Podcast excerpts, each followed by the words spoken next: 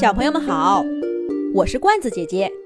这个《植物大战僵尸之寻找魔法石》的故事，是罐子姐姐写给郑文博小朋友的专属童话。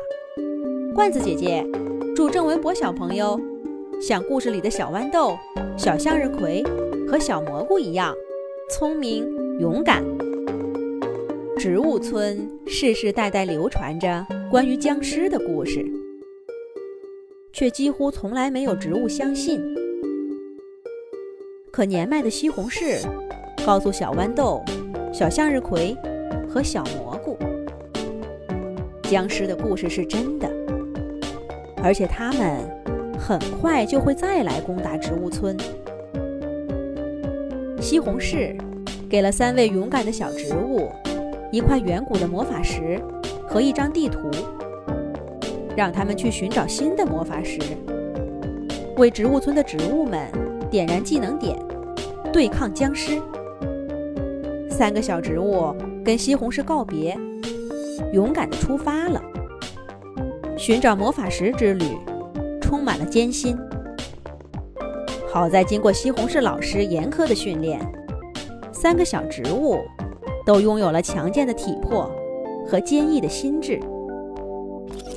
刚刚认识没多久的他们，一起翻过了不知多少座高山，游过了不知道多少条河流，穿过了不知道多少丛荆棘，终于远离了家乡植物村，来到传说中的魔法地带。小豌豆看着地图上标记魔法石的位置，意气风发地说道：“瞧，咱们马上就到了。”拿到魔法石，就再也不怕僵尸了。走，拿魔法石去。小向日葵和小蘑菇像他们的伙伴一样，充满了自信。然而，现实很快给三位小植物上了一课。进入魔法地带之后，天气开始变得变幻莫测，一会儿晴空万里。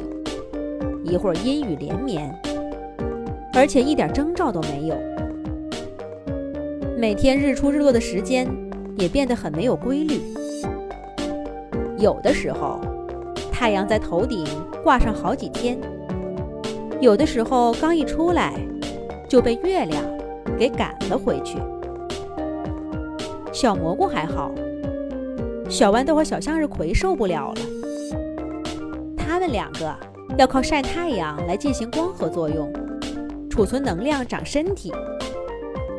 在植物村，一年四季，白天黑夜，一向都很有规律。植物们能够很好的规划自己的生活。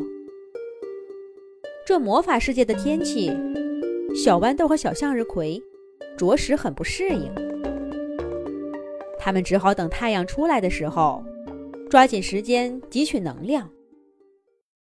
可是越往前走，黑夜越多。小豌豆还能勉强支撑，小向日葵可不行。大大的花盘开始打蔫儿了。要不你们先走吧，别管我。小向日葵有气无力地说道。那怎么行？咱们得一起带魔法石回植物村。小豌豆和小蘑菇当然不能答应。他们扶着小向日葵，在黑暗中摸索着。可是很快，小豌豆也撑不住了。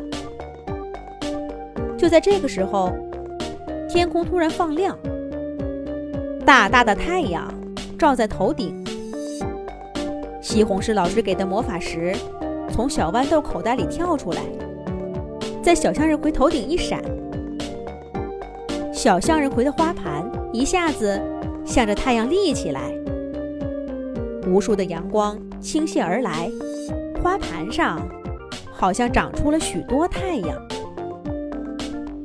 我觉得我身体里充满了阳光，小向日葵大声说道。